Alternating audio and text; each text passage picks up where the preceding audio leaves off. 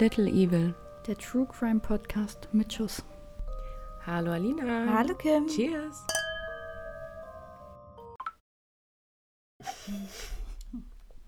Klasse. Sorry. Hat ja gut geklappt mit deinem Flugmodus. Unprofessional. Sorry. Ja, damit herzlich willkommen. Ja, wunderschönen guten Morgen, guten Mittag, guten Abend. Was auch immer. Ja, bei Ja. uns ist es Abend, Spätabend. Genau, wir haben gerade festgestellt, wie traurig es eigentlich ist. Also wir sind Mitte 20 und treffen uns an einem Samstagabend, um Chai Tea Latte zu trinken. Chai Latte ist super. Ja, es ist geil, aber andere Leute gehen raus. Verlassen das Haus um Ja. Gottes Willen. Schreckliche Vorstellung. Ja, definitiv, genau. Spaß. Aber liegt es an mir oder, ach, das ist mein Popschutz hier, ne? Ich habe irgendwie das Gefühl, entweder bin ich größer geworden oder mein Mikro ist niedriger als sonst. Das weiß ich nicht. Also größer geworden bist du sicher ist nicht. wahrscheinlich nicht mit fast 30. Ja, dann wollen wir mal starten, oder? Heute Ja. befassen wir uns mit dem Thema Satanismus. mhm. In meinem Fall. Trigger, Trigger, Trigger-Warnung in dem Okay. Fall, falls es irgendwen triggert. Genau, bei mir geht es tatsächlich auch um eventuellen Kindesmissbrauch. Ähm, aber in meinem Fall sieht man auch, was Vorurteile anrichten können. Mhm. Aber ich fange heute an. Ja, ich weiß. Ja. äh, du hast vorhin schon angeteasert bei mir privat. Wir unterhalten uns ab und zu auch privat. Eher selten, aber. Kommt vor. Nein, Spaß. Dass äh, der Fall relativ bekannt ist. Ich habe eine Ja. Vorahnung, welchen du hast. Was denkst du denn? Oh. Ähm, mit diesem Pärchen. Nein. Okay. Nein, nein du gut. meinst den, den Satanistenmord von Witten. Aber Ja. nein, den habe Okay, ich nicht. gut. Habe ich aber tatsächlich erst überlegt. Ähm, der ist auch gut recherchierbar, aber den haben auch schon Mordlust. viele, ja generell viele andere Podcasts gemacht und ähm, mein Fall ist auch relativ bekannt, aber ich glaube, es gab nur einen deutschsprachigen, der den gemacht Hm. hat, den Fall. Ich habe zu meinem Fall tatsächlich keinen Podcast gefunden. Ey, ich Und- bin stolz auf dich. Ich habe geguckt, auch schon im Voraus für unsere nächste Folge, weil ich tatsächlich zwei relativ oder zumindest in Deutschland äh, weniger bekannte Hm. Fälle gefunden habe. Und auch jetzt ich mir wieder alles aus amerikanischen Quellen zusammengesucht habe. Hm. Es gibt eine deutsche Quelle, die aber so verdammt viele Falschinformationen verarbeitet hat, dass ich die komplett rausgeschmissen Ja. habe. Also Ja, da war dann plötzlich der Täter der Bruder und so. Mhm. Und ich war so, Bro, no. Ja, ich habe no. ähm, meine Quellen sind größtenteils äh, ist eine Doku-Reihe, es sind drei Dokus, aber da gehe ich später tatsächlich auch nochmal drauf ein, Mhm. beziehungsweise sage da noch was zu. Und dann würde ich sagen, starten wir einfach mit unserem Gesetz. So machen wir's.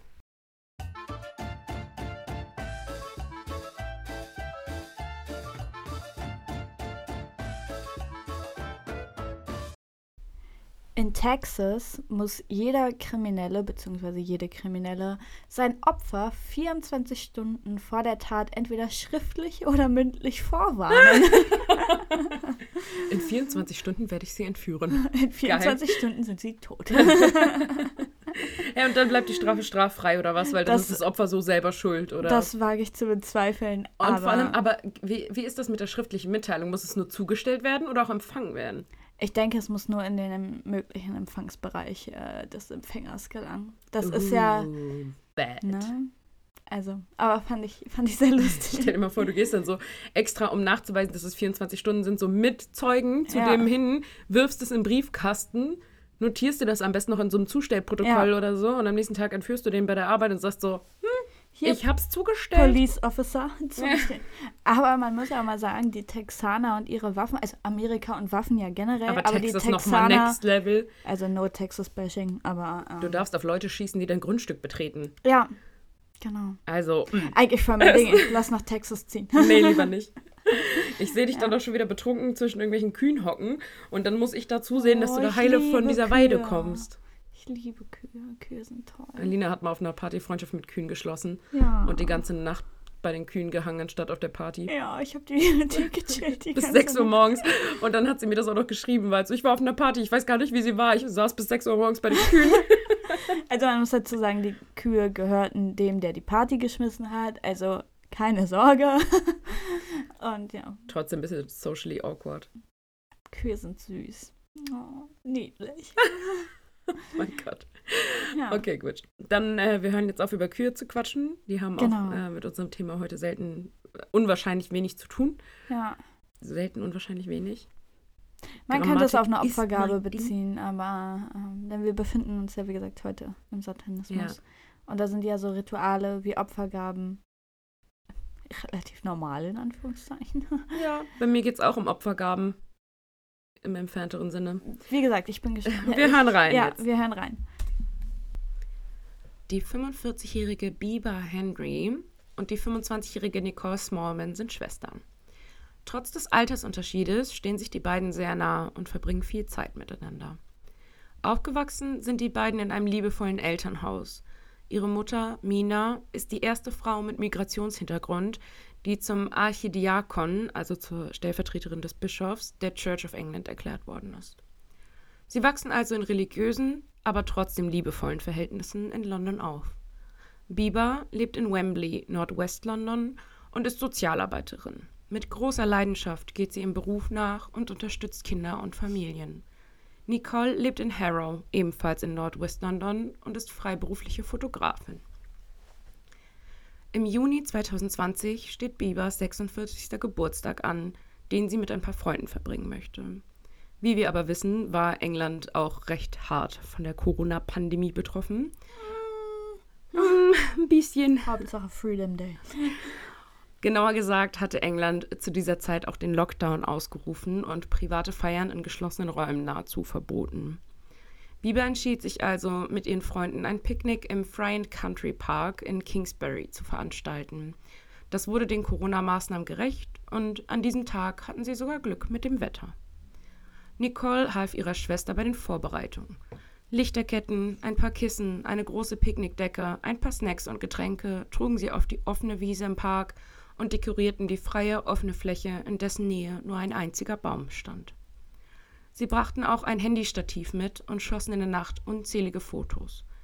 Noch am Tage sieht man die Schwestern vor der Kamera tanzen, als die Gäste eintreffen, gibt es Gruppenfotos und am Abend schmückten sich die Schwestern mit sogenannten Fairy Lights und schossen weitere Fotos, nachdem Biebers Gäste sich bereits auf den Heimweg gemacht hatten.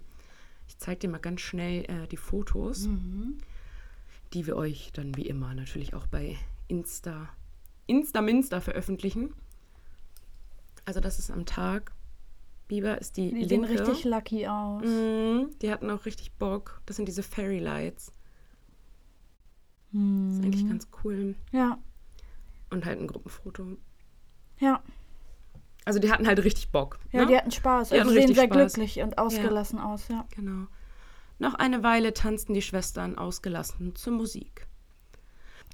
Am nächsten Morgen wundert sich Adam Stone, Nicoles Freund, wo seine Freundin abgeblieben war. Sie wollte eigentlich in der Nacht nach Hause kommen. So ruft Adam bei Nicole an, doch er erreicht sie nicht. Unruhe kommt in ihm auf, als er auch Bieber nicht erreicht und auch Freunde und Nicoles Mutter sie nicht gesehen haben wollen. Adam und Mina fahren zur Polizei, doch die Vermisstenanzeige wird nicht ernst genommen. Die tauchen schon wieder auf, wurde ihnen gesagt. Wenn die beiden länger als 36 Stunden verschwunden sind, sollen sie wiederkommen. So entschließen sich Freunde und Familie auf eigene Faust, den Park zu durchsuchen. Am Ort der Party fanden sie noch schnell die Überreste dieser. Die Decke noch immer ausgebreitet auf der Wiese, ein Wegbecher auf dem Boden, die Lichterkette, die im Baum hing. Doch keine Spur von den beiden Schwestern. Adam lief bis zum Unterholz, einige Meter entfernt, und durchquerte es. Ihm kam die ganze Sache schon komisch vor. Er wählte also nochmals den Notruf und schilderte die Situation. Noch während er mit der Polizei spricht, entdeckt er etwas. Adam schaut genauer hin und drängt sich ins Gebüsch. Dort findet er die Leichen seiner Freundin Nicole und ihrer Schwester Biba. Beide wurden grausam mit mehreren Messerstichen getötet. Die Polizei trifft wenig später ein und sichert den Tatort. Beweise gibt es zur Genüge. Ein Messer wird unweit der Picknickdecke gefunden, ebenso blutverschmierte Latexhandschuhe und diverse Blutspuren auf der Picknickdecke. Ebenso die Handys der beiden Opfer. Während man auf die Laborergebnisse wegen der Tatwaffe und der Blutspuren wartet, schaut man sich die Handys der Opfer genauer an. Eine Reihe von Fotos und Videos vom Abend sind zu finden. Auf den meisten Fotos lachen die Schwestern und feiern. Doch auf dem letzten Foto lächelt nur eine der Schwestern. Die andere blickt skeptisch zur Seite, ob sie in diesem Moment ihren Mörder erblickt hat. Währenddessen ist im Labor schnell klar, das gefundene Messer ist die Tatwaffe und auf den Latexhandschuhen sowie der Picknickdecke findet man drei verschiedene Blutspuren. Zwei davon kann man zweifellos den Opfern zuweisen. Die dritte ist unbekannt, stammt aber mit großer Wahrscheinlichkeit vom Mhm. Täter selbst. Das spricht dafür, dass sich die Opfer gewehrt haben. Der Täter hat so viel Blut verloren, dass es sich auf jeden Fall nicht nur um eine Kratz- oder Schürfspur handelt. Er wird sich mit hoher Wahrscheinlichkeit am Messer verletzt haben. Man überprüfte daraufhin die Krankenhäuser der Umgebung, ob jemand mit einer Stichverletzung oder Schnittverletzung zu ihnen kam. Und tatsächlich. In der Nacht wurde der 18-jährige Daniel Hussein vorstellig. Er kam mit einer Schnittverletzung an der Hand in die Notaufnahme und behauptete, überfallen worden zu sein. Man prüfte die Bänder der Überwachungskamera, um sich ein Bild von Daniel Hussein machen zu können. Natürlich ist es verdächtig, dass er genau in dieser Nacht mit dieser Verletzung in die Notaufnahme kam. Aber es gibt keine Verbindung zwischen Daniel Hussein und den beiden Schwestern. Man überprüfte also das Messer genauer und sämtliche Läden, die die Messer dieser Art verkauften. Und tatsächlich, auf einer Videoaufzeichnung entdeckte man Daniel Hussein, wie er nur kurz vor der Tat die Tatwaffe kaufte. Und auch davon gibt es ein Überwachungsvideo quasi. Also man sieht ihn da vorne halt wirklich ziemlich gut durch die Kamera latschen. Ziemlich offensichtlich. Ja, ja, genau. Also nicht mal irgendwie äh, eine Cappy auf oder ähnliches, Nee. dass man sagt, er hat versucht, sein Gesicht irgendwie. Also, Ja.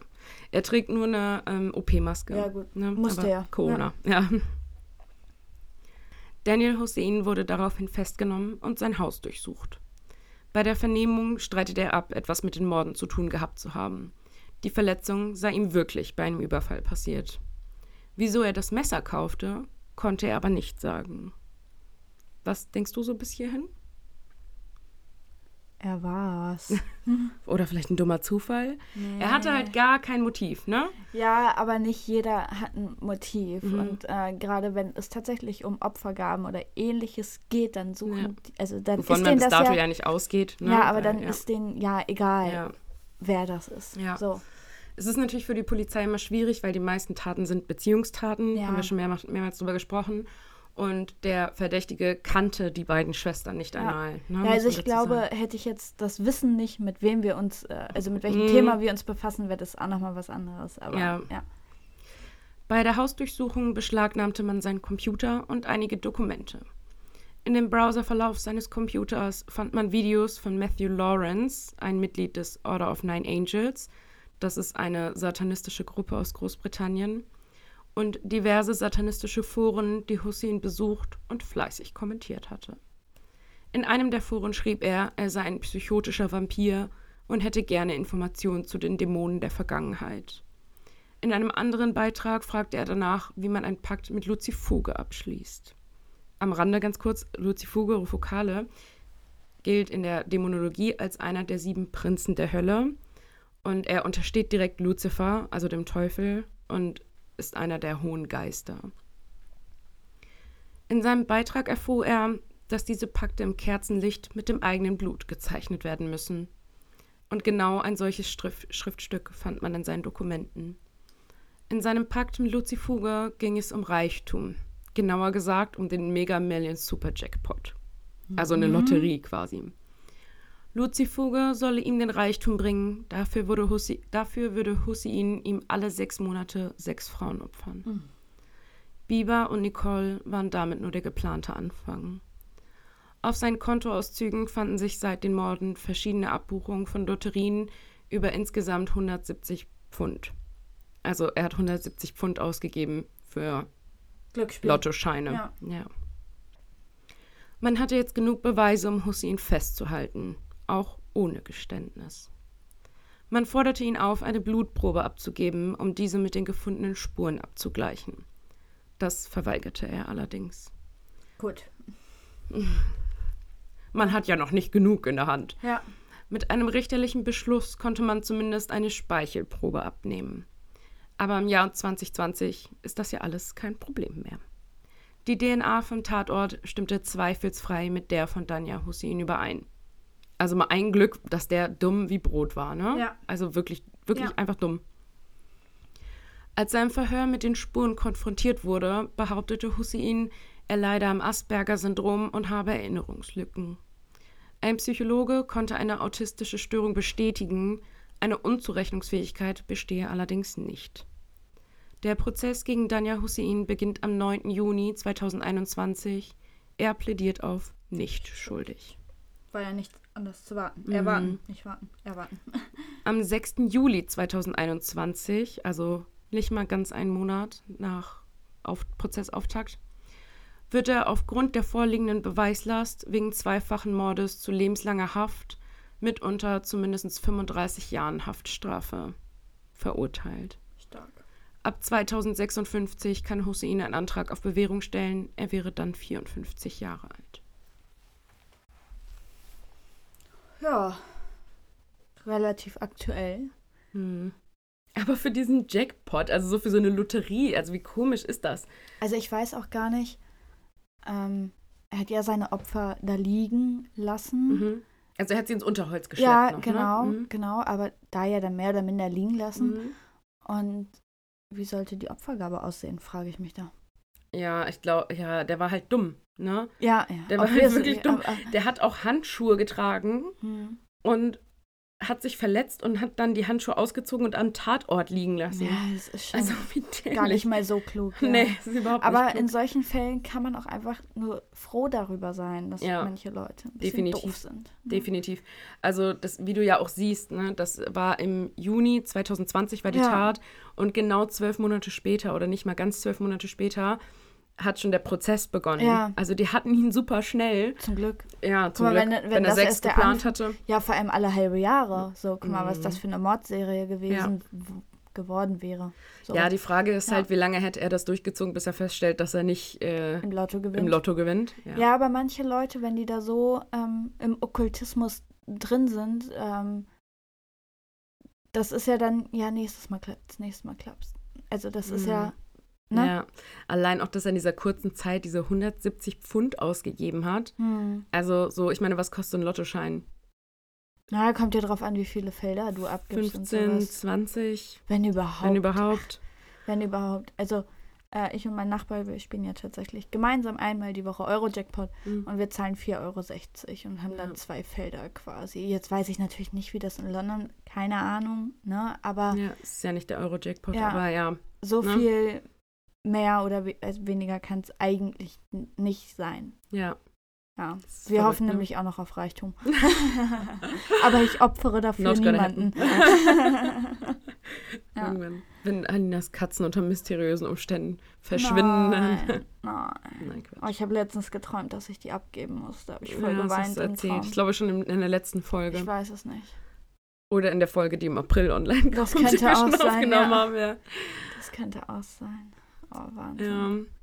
Ich verstehe sowas nicht. Aber, Aber ich finde es so komisch, weil er sich ja auch so mit Dämonen der Vergangenheit beschäftigt Mhm. hat und alles so ziemlich auf so, ja, so in dieser Dämonologie Mhm. drin und dann aber so einen Pakt schließt mit einem Teufel, der angeblich mehrere tausend Jahre alt ist bescheuert. und dem sagt, ich will den ich will bescheuert. in der Lotterie gewinnen. Ja. So, weißt du, nicht so mit irgendwie beschenke Ja. mich mit Reichtum von, oder einfach nur mit Reichtum. So ist ja scheißegal. Kurzer äh, Side-Fact übrigens: In Deutschland ist es verboten, sein Kind Lucifer zu nennen. Wusstest du das? Das ist bestimmt in vielen Ländern verboten. ja. Hm. Tauge nichts darfst dein Kind hier auch nicht nennen. Ja, es gibt ja einige Namen, die du nicht Aber auch verwendet da hast. muss man ja mal, also Lucifer, gut, ne, aus, aus Kirchensicht verständlich, aber da sind teilweise Namen bei auf dieser Liste. Ist geil, ne? Junge. Und irgendwer muss sein Kind ja so genannt haben wollen. Wollen. Ja. Hey, hey, hey. Naja, gut. Wollen wir zu Dann- unseren Stupid Deaths kommen? Ja, das tun wir jetzt. Du bist dran, ne? Ja, ich bin dran. Auf geht's. Bist du bereit? Yes. Peter Jones, 1977 bis 2016. Peter lebte im eiskalten Barrow in Alaska, USA und war Fahrer des Gemeindeschneepflugs. Als er die nahegelegene Passstraße vom Schnee räumen wollte, fuhr er über eine 100 Meter hohe Klippe und stürzte zu Tode. Die anschließenden Ermittlungen ergaben, dass das Gaspedal am Boden festgefroren war, sodass er nicht bremsen konnte. Oh, scheiße. Aber hätte man dann nicht das Lenkrad verzogen? Naja, die Frage ist halt, ob das was gebracht hätte. Ne? Ja, du hast ja jetzt auch nicht so einen Wendekreis wie mit deinem kleinen, Ja. Erstmal spielen wir jetzt aber den. Jingle. Ach ja, stimmt, der Jingle. Oh ja, der Jingle.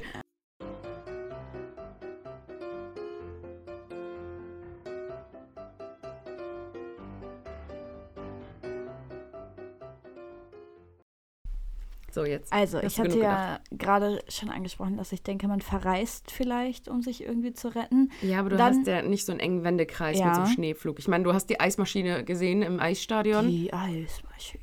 Ja, Alina Ja. steht auf die Eismaschine. Finde ich cool. Äh, ja, auf jeden Fall zurück zum Thema. Ähm, selbst wenn du nicht verreißen kannst, weil eben Wendekreis zu hoch, versucht man doch irgendwie rauszuspringen. Also wäre jetzt so mein Gedanke dabei, oder? Ich Keine sage, Ahnung, es ist was du falsch. denkst. Komm. Du sag, äh, Ich willst log- du einloggen? Ich logge ein. Loggst du final ein? Ja. Falsch ist richtig. Also Ja, es ist so richtig, ja. dass es falsch ist. Ja. Es ist Ja. verwirrend. Ja, verwirrend, weil, also ich glaube, ich wäre dann halt irgendwie rausgesprungen in seiner Situation. Das ist halt die Frage, ne? Ich hatte mal eine Freundin, die, ähm, bei der die Bremse nicht funktioniert Mhm. hat tatsächlich.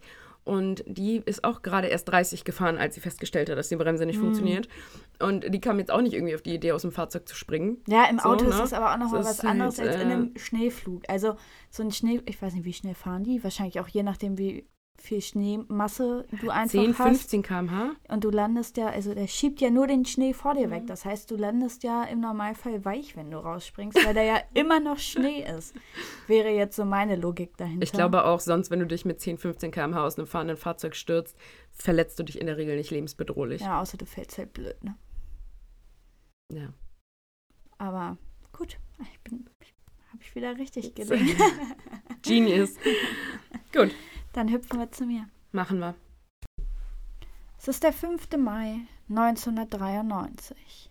Chris Byers, Michael Moore und Steve Branch wollen am späten Nachmittag noch einmal mit den Fahrrädern los, um ein wenig zu spielen. Die achtjährigen Jungs waren bis mittags in der Schule und wollten anschließend noch einmal zu einem kleinen Bach. An diesem Bach spielten sie immer. Der befand sich in einem schönen Naturgebiet in den Robin Hood Woods. Die Zweitklässler verbrachten ständig Zeit dort und immer zu dritt, denn sie waren beste Freunde. Normalerweise kamen sie immer von alleine wieder zurück. Da sie ja noch sehr jung waren, hatten sie ein wenig Angst vor der Dunkelheit. Doch irgendwie sollte an diesem Tag alles anders sein, denn die drei Jungs kamen nicht mit ihren Fahrrädern zurück. Die Eltern machten sich natürlich Sorgen. Die Polizei wurde alarmiert. Doch diese gab an, im Dunkeln zu suchen, würde eh nicht viel bringen. Ach, danke für nichts. Die Familien hingegen machten sich natürlich sofort auf den Weg, um nach ihren Kindern zu suchen. Auch Nachbarn beteiligten sich an der Suche. Am nächsten Morgen, also dem 6. Mai 1993, gegen 8 Uhr hat dann auch die Polizei angefangen, nach den Jungs zu suchen. Mit Menschenketten, also tatsächlich äh, mit über 100 Leuten, dann Mhm. alle Hand in Hand, ähm, sind die das Riesengebiet abgegangen. Das ist halt wie gesagt, ist halt so ein waldmäßig. Mhm. Ne? Auch den Bach suchten sie ab. Zunächst fanden sie nichts. Erst gegen halb zwei fand ein Mann einen kleinen schwarzen Sneaker am Bach. Als er den Schuh aus dem kleinen Gewässer holen wollte, waren da noch andere Sachen. Die Kleidung der Jungen auf links gedreht und auch die Leichen von Chris, Michael und Steve. Allesamt nackt und gefesselt nach der Hochi-Methode. Ähm, für die, die es nicht wissen, die Hochi-Methode hat man quasi auch früher bei Schweinen und so angewendet. Da wurden alle vier Beine Mhm. zusammengebunden. Bei denen war das auch so, nur quasi nach hinten, Mhm. dass sie wie so eine Robbe. Wippe waren. Ja, wie so eine Robbe, genau. Und so war nämlich quasi auch ausgeschlossen, dass die sich in irgendeiner Art und Weise wehren Mhm. konnten oder weglaufen konnten oder Ja, sonstiges. vor allem, jetzt könnte sich ein achtjähriges Kind gut wehren. Aber Ja. deswegen hast du Fesselspiele gegoogelt. Ja, tatsächlich, ja. Ja. Alina hat Fesseltechniken gegoogelt. Ja, ja ich wollte wissen, was das war. genau. Bei allen dreien fand man zahlreiche Schnittwunden. Chris hatte die schlimmsten Verletzungen, sogar seine Genitalien wurden verstümmelt. Er war der Einzige, der seinen Wunden erlag. Die anderen beiden wurden im Bach ertränkt. Doch wurden die Jungen vor Ort umgebracht? Es gab keinerlei Blutspuren, was den, bei den Verletzungen eigentlich hätte sein müssen. Aber ebenso wenig gab es Schleifspuren oder irgendwelche Fußspuren. Irgendwie passte alles nicht so recht zusammen. Schnell wird in dem Ort getuschelt und aufgrund der Verletzungen und der Fesselart wurde schnell darüber geredet, dass die Tötung ein satanistisches Ritual gewesen sein musste Kurz dazu, die Polizei dachte zu dem Zeitpunkt noch gar nicht so weit, aber als das dann im Dorf oder in, in dieser Kleinstadt, wir befinden uns in äh, West Memphis, in Arkansas übrigens, ähm, als das dann da getuschelt wurde, kam natürlich auch die Polizei mhm. dahinter, dass das zumindest sein könnte. Mhm. Schnell wird Damien Eccles verdächtigt. Der damals 18-Jährige fiel durch sein Äußeres in der streng christlichen Gemeinde auf. Er hatte lange schwarze Haare, schwarze Fingernägel und war stark tätowiert. Er hm. kam alles etwas komisch vor. Dazu kommt, dass die Tante von Damiens Freundin bei der Polizei anrief, um ihn anzuschwärzen. Angeblich habe sie ihn etwa um halb acht völlig matschig durch die Straßen gehen sehen. Weiter war Damian gemeinsam mit seinem besten Freund Jason Baldwin schon öfter wegen Vandalismus aufgefallen. Damians Familie gehörte eher zu den sozial Schwächeren. Oft kamen Sozialarbeiter von Schulen oder Ähnlichem zu ihnen und versuchten, der Familie unter die Arme zu greifen. Damian ging wenig bis gar nicht in die Schule und erlangte so auch keinen Schulabschluss. Äh, zusätzlich ist Damian psychisch krank. Er leidet unter anderem an starken Halluzinationen und hat aufgrund dessen einen Full Disability Status erlangt. Und das ist halt sowas wie arbeitsunfähig sein. Genau, also ja. ihm ist das tatsächlich alles auch diagnostiziert, seine mhm. Krankheiten. Das ist jetzt nicht, dass er sich das ausdenkt. Mhm. Jason hingegen war zunächst sehr gut in der Schule. Seine Lehrer ermutigten ihn sogar, Grafikdesign zu studieren. Doch auch er war eher ein Rebell und genau so freundeten die beiden sich auch an. Und genau so ging es auch für Jason abwärts. Beide waren in der Gesellschaft des Ortes als komisch, und anders angesehen. Am 7. Mai musste Damian dann zur ersten Befragung auf die Polizeistation. Dort unterzog er sich einem Lügendetektortest, doch ganz bestanden hatte er den nicht. Aufgrund dessen wurde er am, Mai, äh, am 9. Mai nochmal zur Polizeistation geholt. Damian konnte vor Ort angeben, welche Verletzungen die Kinder hatten. Man könnte ja jetzt meinen, dass das Täterwissen sei, Jedoch sind wirklich viele Informationen, beziehungsweise eigentlich so gut wie alle Informationen, an die Presse gelangt. Die Polizei war schlichtweg nicht in der Lage, gewisse Details für sich zu behalten. Lieben wir. Am Ende des Verhörs stellt der Polizist noch folgende Fragen. Was glaubst du, wie der Täter sich nach der Tat gefühlt hat? Meinst du, er hat sich nach der Tat gut gefühlt? Damian antwortete, ohne groß über Folgen nachzudenken. Er sagte sinngemäß, dass jemand, der solch eine Tat begeht, das macht, weil es ihm gut tut. Mhm. Die Polizisten wurden hellhörig. Was hatte Damian da gesagt? Hatten sie ihn endlich überführt oder hat er einfach nur logisch geschlussfolgert? Wirkliche Beweise gab es, gab es. Wirkliche Beweise gab es gegen Damian auch nicht. Lediglich sein Alibi stimmte nicht. Er gab nämlich an, mit Freundinnen telefoniert zu haben. Darüber gibt es aber keinerlei Nachweise, also weder irgendwelche Telefonrechnungen noch irgendwelche Verläufe oder sonst irgendwas. Und auch Damians Oma sagte aus, dass er gegen halb acht nicht zu Hause war. Da man sich aus Damian keinen Reim machen konnte, lud man einen seiner einzigen zwei Freunde ein, Jesse Miss Kelly. Kurz zu Jesse, er hatte nur einen IQ von 72. Das ist schon eine leichte hm. Lernbehinderung. Und man sagt Jesse auch nach, dadurch, dass er sich nicht so artikulieren konnte und nicht so mit anderen Menschen umzugehen wusste, schlug er halt oft zu, weil er gar nicht wusste, wie er mhm. anders mit Sachen umgehen soll. Jesse war zu dem Zeitpunkt 16 Jahre alt.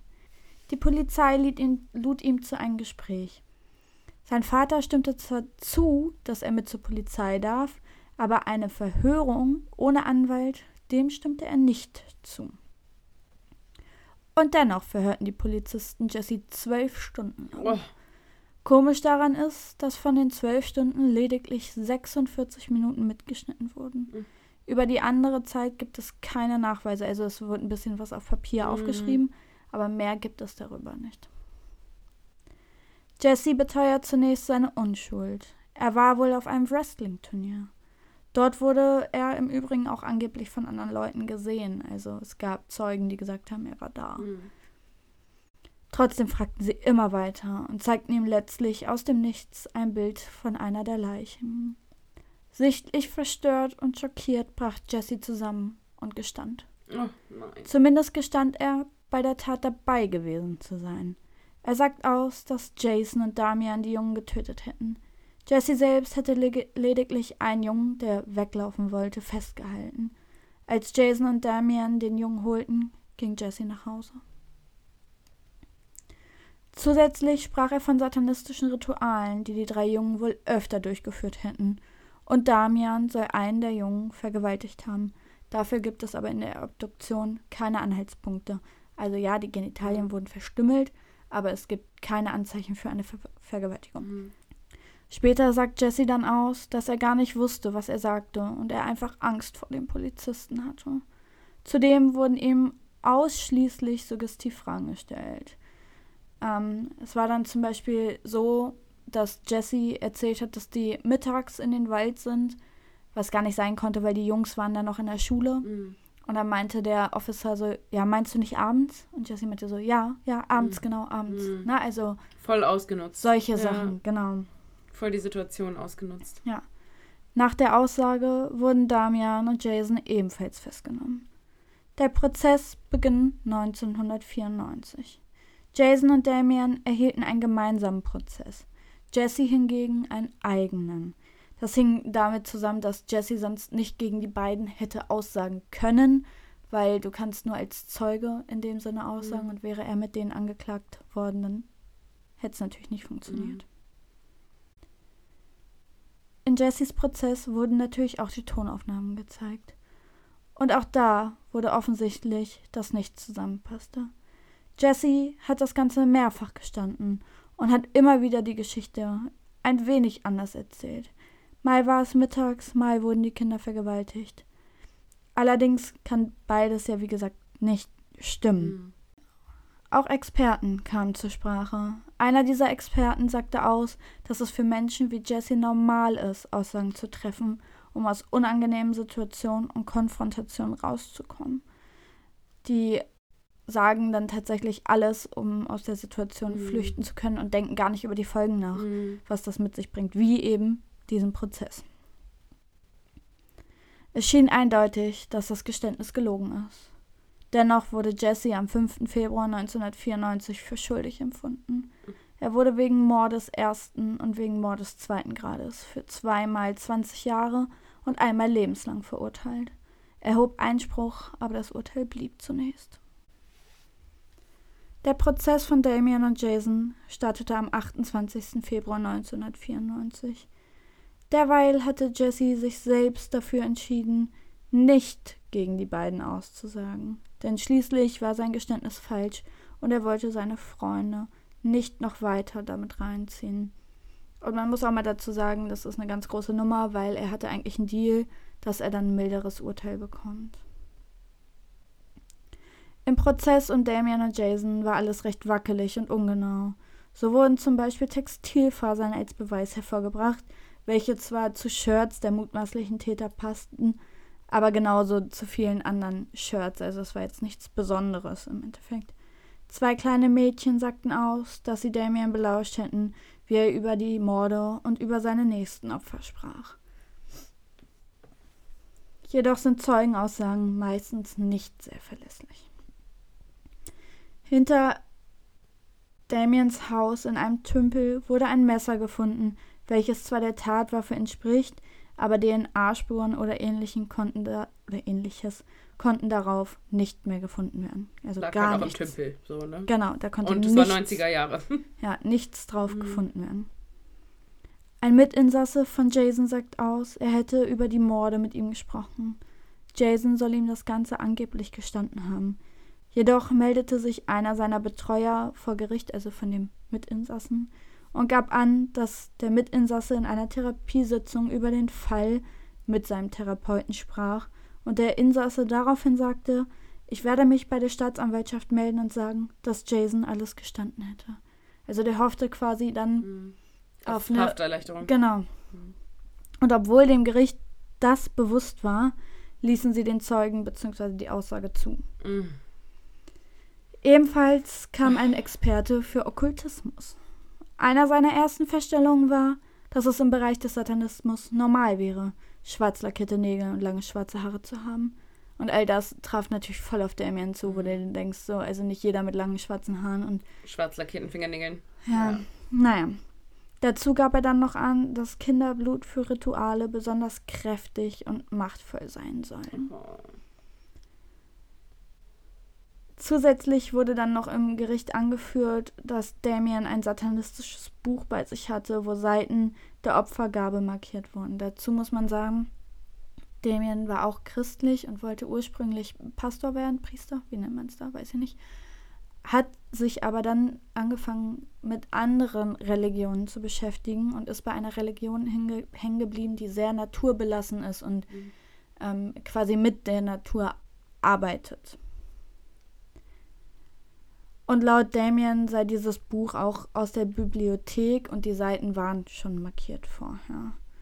Zusätzlich wurden Notizbücher von ihm genutzt. Es handelt sich laut Staatsanwaltschaft um sehr düstere Zeilen. Aber all diese Zeilen sind irgendwelche Shakespeare-Zitate oder Metallica-Liedzeilen. Aber das wurde außer Acht gelassen, dass das. Ich finde die Kombi aber geil. Ja. Shakespeare-Zitate und Ja. Metallica-Songs. genau, aber die hat er quasi einfach Mhm. aufgeschrieben für sich. Ist ja okay. Ja. Wie bereits gesagt, munkelte auch das Dorf. So verberei verbreitete, Alter. So verbreitete sich auch das Gerücht, dass die Genitalien des Jungen bei Damien im Zimmer gefunden Oh. wurden. Aber auch das stimmt, Stimmt nicht. nicht. Ja. Schlussendlich sagte noch einer von Damians Psychiatern aus. Er gab an, dass Damien ihm gesagt habe, dass er glaubt, dass er Superkräfte hätte. Diese Superkräfte sollen durch das Trinken von Blut verstärkt werden. Am 18. März 1994 dann das Urteil. Beide wurden für alle drei Mo- Morde schuldig gesprochen. Damian erhielt die Todesstrafe und Jason lebenslang. Was hältst du bis jetzt davon? Findest du, sie hätten verurteilt werden dürfen aufgrund der Sachen, die angeführt wurden? Nein. Nein, nein, nein. Ähm, ich fürchte auch, dass die sich alle ganz übel geirrt haben und hoffe gerade inständig, dass die Todesstrafe nicht vollstreckt worden ist. Das kann ich schon mal vorwegnehmen, ist sie nicht. Gott sei Dank. Der ist Aber auch wieder rausgelassen worden, bestimmt. Das alles ist jetzt noch ein sehr, sehr langer Prozess, wo ich jetzt zu komme. okay. 1996 kam nämlich dann die dreiteilige Doku Paradise Lost. Ähm, das ist die, die ich auch größtenteils genutzt habe. Man muss dazu sagen, die ist sehr darauf ausgerichtet, dass die Jungs nicht schuldig Mhm. sind. Ähm, und falls jemand die gucken möchte, hier auch nochmal die Warnung, wenn ihr zart beseitigt seid, spult bitte bis 2 Minuten 30 vor im ersten Teil, weil da werden direkt einmal Bilder von den Leichen von ziemlich nah dran, also Tatortfotos ähm, gezeigt und das ist kein schöner Anblick, also wirklich nicht. Äh, ich hatte auch ein bisschen dran zu knapsen, weil mir war das auch nicht bewusst, das kam dann wirklich so, hier bin ich. Mhm. Danke für Und, nichts. ähm, In den 90ern ganz waren die Leute noch ein bisschen robuster. Genau. Aber nach dieser Doku setzten sich ganz viele Prominente für die Jungs ein, Mhm. unter anderem auch Johnny Depp, dass der Fall neu aufgerollt wird. Aber natürlich passierte das zunächst nicht. Und trotz dieser vielen Lücken, die es gibt, da gibt es noch so viel mehr. Das ist wirklich der pure Wahnsinn. Denn es ist auch so, dass Damien in der Zeit des Prozesses ein Kind bekommen hat. Also die Freundin war schon Ich, ich schwanger. wollte gerade sagen, ne? Damien wohl eher nicht. Genau, und dann Ja. gibt es Fotos, also er durfte dann auch ab und zu mal das Kind halten und so, Mhm. und da gibt es Fotos, da lächelt er seinen Sohn an Mhm. und das wurde ihm negativ ausgelegt, dass ihm egal wäre, was mit den Kindern ist. Oh mein Gott. und solche Sachen. Also wirklich Sonst ganz, würde er sein eigenes Kind gleich fressen ja, wollen. wirklich Klasse. ganz übel. Also Und das alles nur wegen Ja. schwarz gefärbten Haaren, ey, meine Güte. Ja, und 2007 dann der nächste Hinweis, der für die Unschuld der Jungen spricht. Haare, welche an den Schnürsenkeln gefunden wurden, mit denen die Jungs gefesselt wurden, stimmten mit Haaren des Stiefvaters von Steve ein und mit Haaren seines besten Freundes. Uh. Die beiden haben übrigens damals gesagt, dass sie am Mordtag gemeinsam unterwegs Mhm. waren. Zusätzlich kommt raus, dass am Abend des Mordes Steves Taschenmesser auf dem Nachtschränkchen des Stiefvaters lag. Dies war sehr komisch, sagte seine Mutter später. Steve hatte das Messer immer mit, denn es war ein Geschenk seines Großvaters. Terry, also der Stiefvater, schlug die Familie und war höchst aggressiv. Sobald sich die Mutter wieder zu sehr um ihre zwei Kinder kümmerte, gab es auch für die Mutter Schläge. Also daran sieht man dann, was das für ein Mensch war. Und Mhm. Steve hatte wohl auch furchtbare Angst vor seinem Stiefvater. Doch ein Antrag auf eine erneute Ermittlung wird trotzdem abgelehnt. Diese Polizeischlamperei-Fälle machen mich immer richtig wütend, ne? Mhm. Und es geht noch weiter. Mhm. Ist meistens so. Ja, später gelang dann an die Öffentlichkeit, dass auf Steves Stirn Bisswunden gefunden wurden.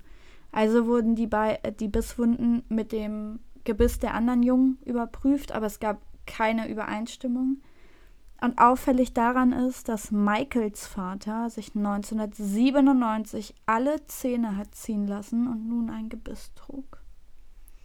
Viele Leute gingen davon aus, dass vielleicht der Stiefvater von Steve sein Freund und der Vater von Michael die Tat begangen haben könnten. Zusätzlich ist auch noch total komisch, dass 1996, also drei Jahre nach den Morden, äh, Frau Byers, also die Mutter von Michael, aus unerklärlichen Gründen mit gerade mal 40 starb. Kein Arzt konnte eine Todesursache finden. Mhm. So, und viele dachten halt, dass Michaels Vater sie auch umgebracht hat, weil sie die Wahrheit Mhm. herausgefunden hat. Oder die eventuelle Wahrheit herausgefunden hat. Und dann ist es auch so, es haben sich ja, wie gesagt, ganz viele Promis für die Jungs stark gemacht. Und eine Leadsängerin einer Band hat von Michaels Vater ein Klappmesser geschenkt bekommen. Und ähm, laut der Forensik ist es möglich, dass das die Tatwaffe sein könnte, zumindest Mhm. von der Klinge her etc. Und äh, da wurde Blut dran gefunden.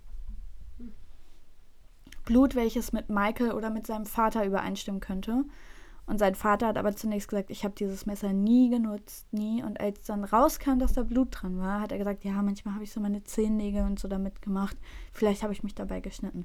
Also auch alles Mhm. sehr, sehr, sehr komisch. Ne?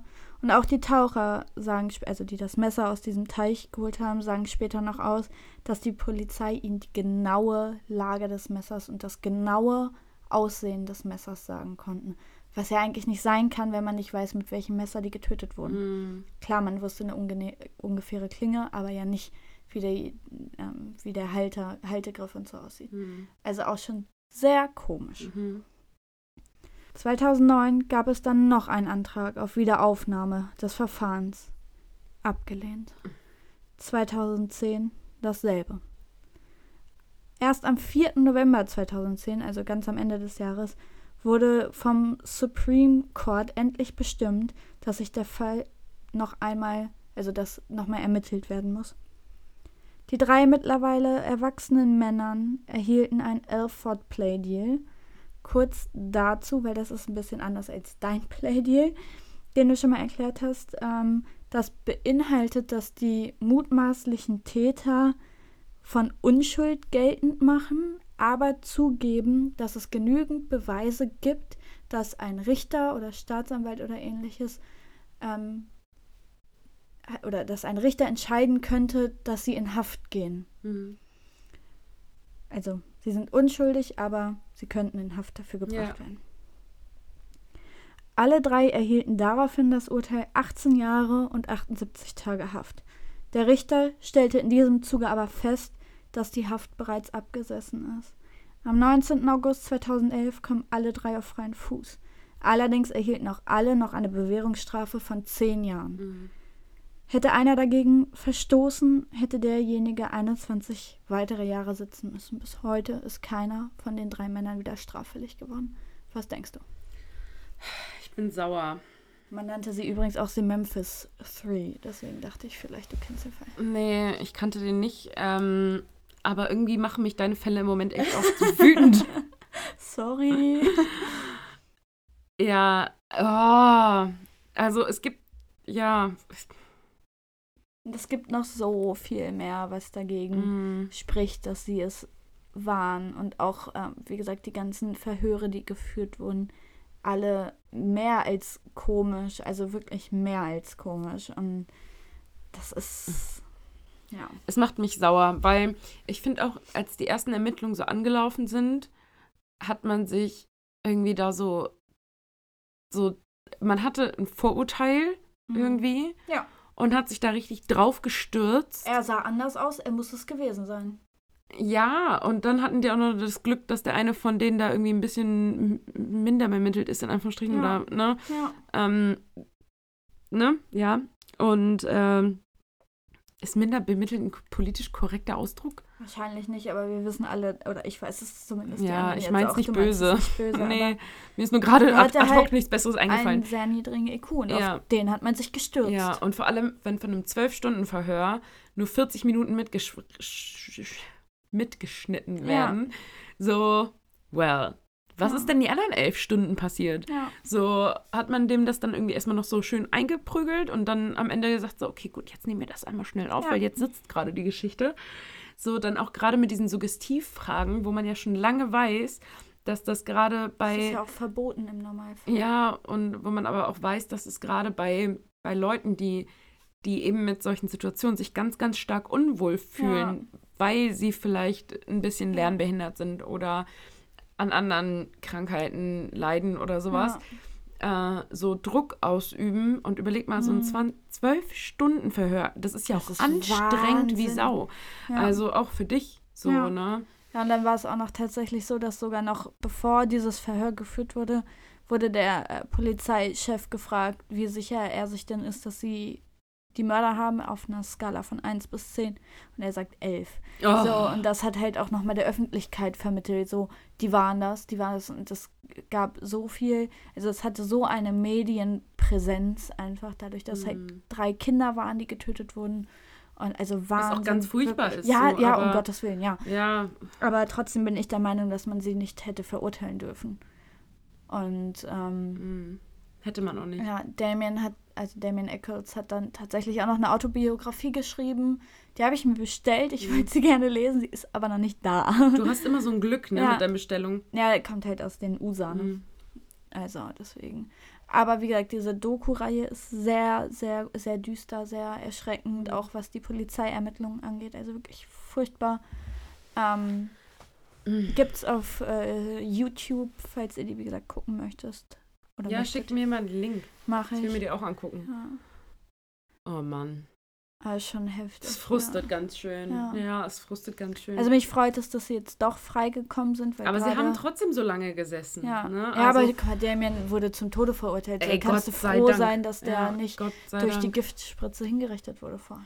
Ja, Gott sei Dank dauert das aus bürokratischen Gründen immer ewig in drei Tagen. Ja, ich, ich weiß auch gar nicht, ob Arkansas äh, mittlerweile die Todesstrafe ausgesetzt hat. Mhm.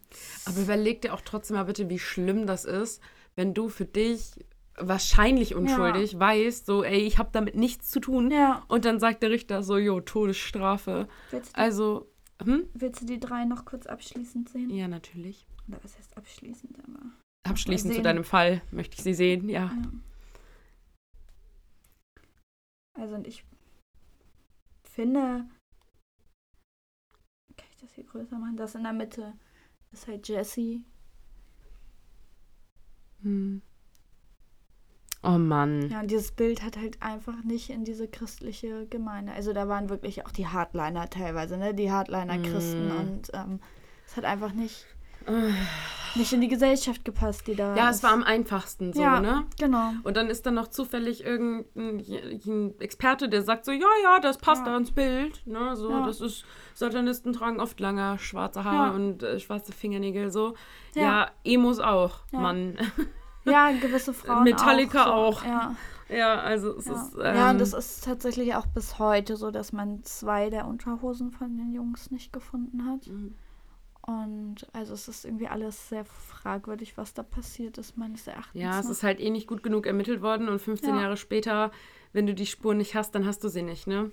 So, und wenn du dir die potenziellen Täter gar nicht erst richtig angeguckt hast und die aber merken, es wird immer wieder ein Antrag gestellt auf Wiederaufnahme, dann sehen die auch zu, dass die alles loswerden. das finde ne? Ups. Oh. Ja, das finde ich auch so erschreckend, dass man weder bei dem Stiefvater noch bei seinem Freund noch bei dem Vater von Michael da mal in irgendeiner Art und Weise ähm, ermittelt hat oder mal die befragt hat oder ähnliches. Also, Mm, scheiße, Ja. ey. also Gut, dann schließen wir jetzt aber damit ab, würde ich sagen. mit dem Fall, ja. Ja, und ähm, Wie gesagt, Paradise Lost heißt die Doku. Drei Teile. Spult vor auf 2 Minuten 30, wenn ihr das nicht sehen wollt, weil es wirklich erschreckend ist. Mhm. Aber ja, genau. gut, okay. Dann machen wir hier auch Schluss für heute, würde ich sagen. Du machst noch einmal schnell Werbung für uns. Genau, folgt uns gerne auf Instagram unter little.evil.podcast. Da seht ihr auch immer noch alles Mögliche zu den Fällen und auch nochmal unser absurdes Gesetz.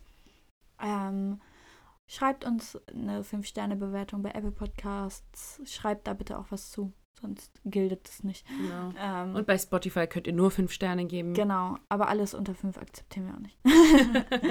Damit sind wir nicht zufrieden. Schickt uns vorher eine Mail und kritisiert was, dann arbeiten wir daran. Genau. Genau. Und dann hören wir uns nächste Woche wieder. Bis, Bis dann. Tschüss.